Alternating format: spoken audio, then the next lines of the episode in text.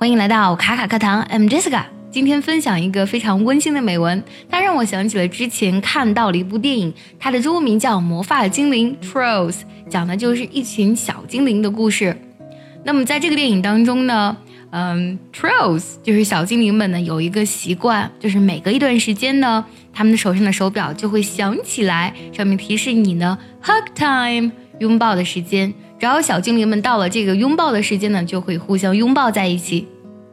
拥抱呢，让我们感觉到非常的温暖，让我们觉得彼此呢是相连的。今天呢，我们就分享一篇这样的美文：A simple hug，一个简单的拥抱。你喜欢拥抱吗？我是非常喜欢的，不管是我的家人还是朋友。还记得有一次呢，在粉丝见面会上，我也亲切的拥抱了每一个来参加我们粉丝见面会的人，那种感觉真的是特别特别好。接下来呢，我来朗读一下这篇文章。如果你觉得我的语速比较快呢，听不太懂，可以微信搜索“卡卡课堂”，加入我们早餐运的会员课程，里面呢有我完整的讲解，还有慢版的带读。A simple hug.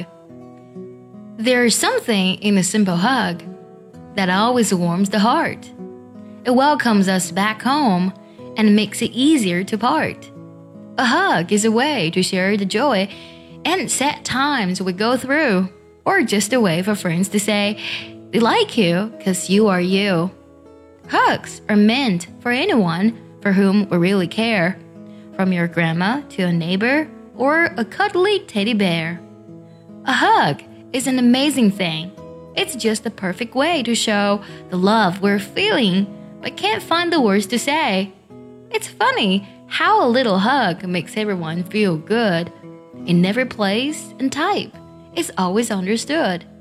And hugs don't need new equipment, special batteries or parts.